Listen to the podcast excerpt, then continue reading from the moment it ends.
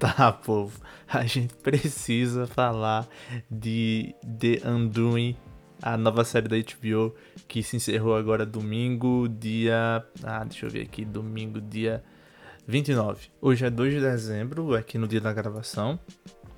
Antes a gente vai dar uma olhadinha aqui nos filmes que lançaram no dia de hoje na história do cinema. Tô vendo aqui que o segundo filme do Hobbit, que é a, a, no caso o prelúdio do Senhor dos Anéis, né?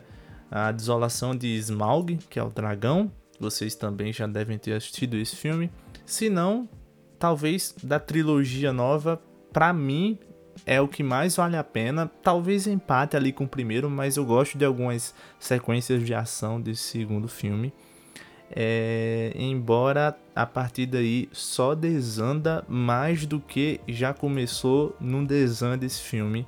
Que esse filme, né, essa, essa franquia, né, essa trilogia nova do Hobbit, pelo mesmo diretor, Peter Jackson, com o elenco parcial, no caso o Gandalf, que é o Ian McKellen, né? O Orlando Bloom também tá nesse filme, reprisando o papel de Legolas. Estou conferindo aqui. E não tem muito o que falar desse filme. É, eu lembro que ele termina no, no cliffhanger do dragão acordando, destruindo a cidade. E eu fiquei ansioso pro filme seguinte. E na verdade, o filme seguinte consegue ser um desastre pior do que todos os desastres envolvendo essa nova trilogia. E é isso, fica aqui o meu agradecimento ao que o mesmo elenco e a mesma equipe fez na primeira trilogia do Senhor dos Anéis, não se repetindo aqui na nova. Agora a gente vai para esse quadro com um nome simples e direto chamado Reclamando, onde eu vou simplesmente bostejar aqui um monte de problema em cima de qualquer coisa aleatória que me vier à cabeça naquela semana, naquele momento. E para essa semana, como eu falei no começo do podcast, a gente vai falar do final da série, né? The Undoing da HBO. Não vou falar sobre o que é a, a série em si, porque se você chegou aqui a essa altura, você já deve ter percebido que vai ter spoilers. Que eu vou falar principalmente do final que é a maior cagada, talvez, de todas as produções, minisséries e até séries com temporadas de forma tradicional que a HBO já fez. Vou só ler aqui para não falar que eu não nem, nem, nem dei um contexto, né, um pouco sobre a série. Vou ler aqui a sinopse que está no Filmou. Grace, que é a Nicole Kidman, é uma terapeuta dedicada ao marido médico, ao filho e aos pacientes. Ela está prestes a publicar seu primeiro livro, no qual critica as mulheres por não valorizarem suas intuições ao avaliarem os homens com quem se envolvem. Curioso essa parte. Mas, semanas antes do lançamento do livro, seu marido se torna suspeito de assassinato. Quando ele desaparece, Grace percebe que ele não era a pessoa que dizia ser. Irônico, né? Pois é. E agora eu quero falar do, dos meus sentimentos assistindo essa série.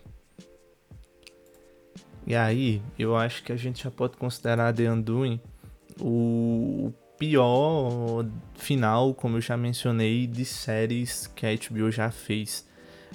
Tentou imitar a Globo com um final tipo Nazaré Tedesco, só que a Globo foi lá, fez primeiro e melhor, e a HBO tentou copiar com essa coisa brega, uma desconstrução tardia de personagem. É, vocês vão perceber que com os episódios a gente vai entendendo que o, o cara que está sendo é, acusado de assassinato, que é o, o Hugh Grant, interpretado pelo Hugh Grant, que é o, o marido da Nicole Kidman, vocês vão, com, com o, o passar dos episódios, a gente vai entendendo que ele é um cara que se afastou da família, até então sem motivo aparente. Aí, para desconstruir esse personagem, perto do fim é inserido uma ligação aleatória que nunca tinha acontecido antes até então na série da mãe dele para Nicole Kidman.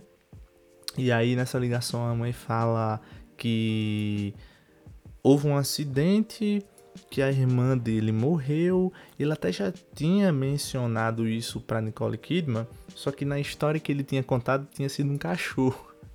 o cara trocou a irmã por um cachorro e aí a mãe conta a história verdadeira que não tinha sido um cachorro e sim a irmã. Tipo, no acidente ele tava lá na cozinha e tal, a irmã, criança, ele, ele tinha uns 14 anos, a irmã tinha 10 ou menos. E aí a irmã vai atravessar a rua e um carro atropela ela, ela morre.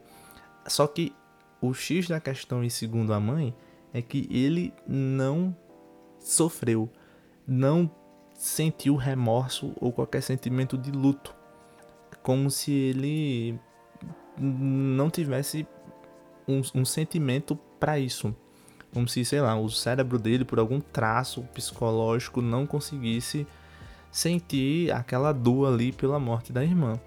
Isso a subentende, né, que foi o motivo do afastamento que ele teve da mãe e da família, tudo mais, antes de conhecer a Nicole Kidman, casar com ela, passar vários anos com ela, ter um filho que já é um rapazinho aí de, de 13 anos ou 14, não sei exatamente a idade dele na série, mas a Nicole Kidman passou esse tempo todo, descobriu isso, ele escondeu tudo bem, né? Tinha contado uma outra história, descobriu isso já perto do final da série, que é quando os produtores nos revelam também para os espectadores, numa tentativa de inserir algum comportamento ali psicopata, algum traço psicopata no Rio Grant. Só que a série, durante a série inteira, não há outros pretextos para justificar esse comportamento, muito pelo contrário.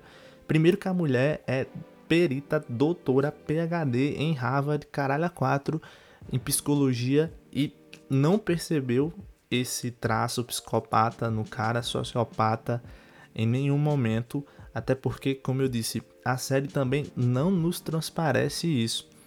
Ele, do contrário, o cara é médico, pediatra que trata câncer com umas iniciativas aí inéditas, uns tratamentos que são pioneiros no, no que ele faz.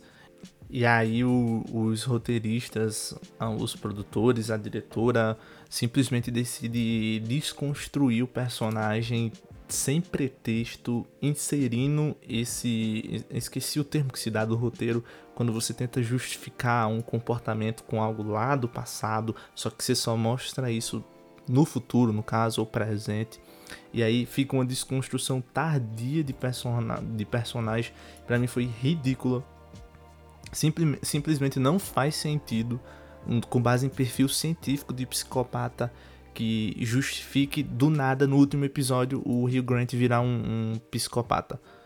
Um cara que não tem piedade em esmagar o crânio de alguém e não sentir qualquer sentimento de, de tristeza, dó, remorso, arrependimento com isso. É, e tipo, no fim das contas, não é nem falando agora sobre a, a conclusão. Não, o problema não é nem a obrigatoriedade de ter um plot twist. Eu já vi muitas pessoas que reclamam do fato, ah, só porque não teve um plot twist, quer dizer que é ruim. Você que estava esperando, vocês que estão acostumados a sempre esperar uma reviravolta, e tipo, não é esse caso, não é esse caso no, no, na situação aqui de The Undoing, não é nem a obrigação de ter um plot twist, é mesmo de ter um plot qualquer básico. Porque eu investi as minhas horas em algo que, que terminou exatamente como começou, em outras palavras. Tipo, a série tentou criar várias falsas suspeitas, que para mim, eu até escrevi isso no meu comentário do filme, que parecem mais furos Tipo, tem o pai da Nicole Kidman, que é um, um velho, um velhote ricaço. para mim, na verdade, ele tá sendo o melhor personagem, o melhor ator ali da série. E a série meio que tenta criar uma suspeita, além de todo o, o histórico do cara de ser rico, né? Ter poder, ter influência.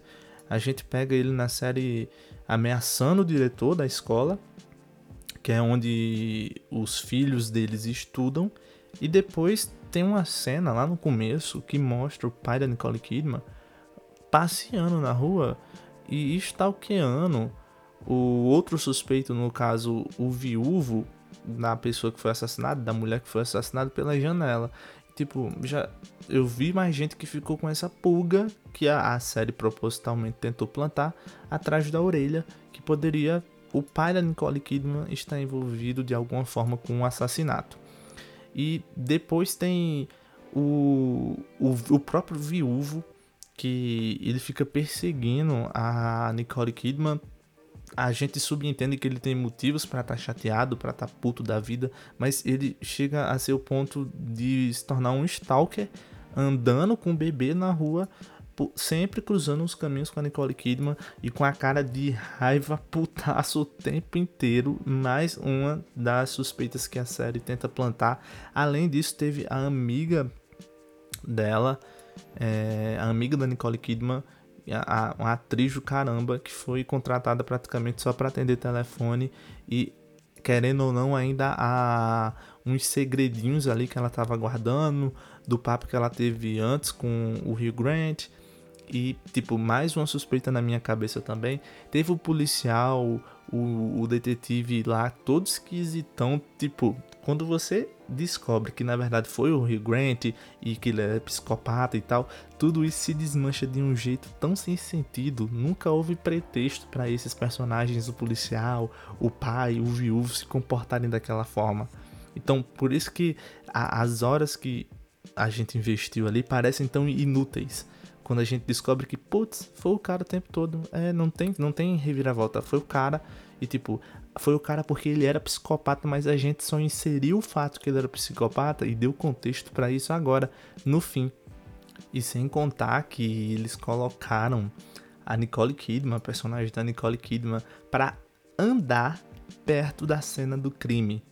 Mais uma suspeita que é levantada no público e inclusive eles mostram a foto de, diante do júri lá, ela caminhando na rua à noite, perto do horário e perto da cena do crime, perto do local onde o corpo foi encontrado. E, tipo, não há justificativa. Ela caminha.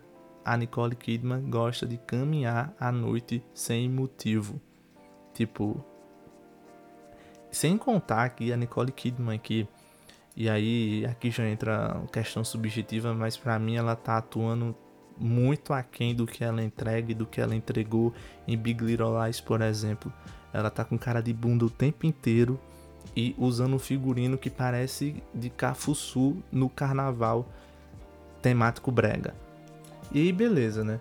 Quando finalmente revela aos poucos, e essa parte da série é muito legal, é, tô tentando buscar aqui algum ponto positivo da série, tirando o elenco, mas nem todo o elenco entrega o que a gente já viu entregando, como é o caso da Nicole Kidman.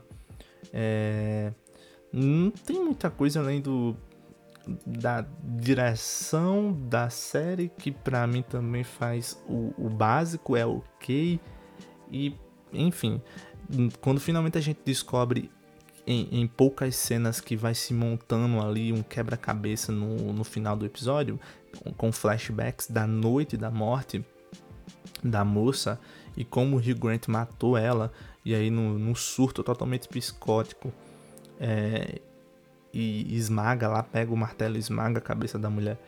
Então a gente, quando finalmente descobre isso, é no momento que o Hugh Grant também, é como se ele também descobrisse que foi ele, decide pegar o filho colocar no carro e partir numa fuga. E aí entra o um momento final de novela na Globo, o final de novela mexicana. Pega o carro, sai andando com o filho, o moleque que ele tem com a Nicole Kidman, sai andando na autovia lá dos Estados Unidos e chorando e conversando besteira com o filho, o filho tentando pedir que ele pare, o tempo todo leva uns gritos do pai e tipo, a Nicole Kidman com o pai dela o avô da criança no caso, no helicóptero e a polícia atrás e tipo aquela perseguição ridícula até que ele para numa ponte. É, meu Deus, ele, ele sobe na ponte, finge que vai se matar, desiste, se for o caso de se matar.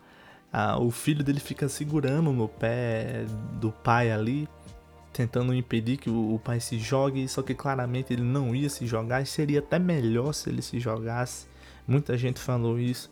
Aí acaba que a Nicole Kidman desce do helicóptero, vai até o meio da ponte onde ele tá ali tentando se matar, onde o Hugh Grant tá tentando se matar e tenta consolar ele, agarra a criança de volta e corre para os policiais enquanto o Hugh Grant fica xingando e ordenando, finalmente demonstrando o psicopata que implantaram nele no fim da série para todo mundo ali no momento, até que a polícia vem, rende ele, fim da série, tchau, pior final de todos a HBO.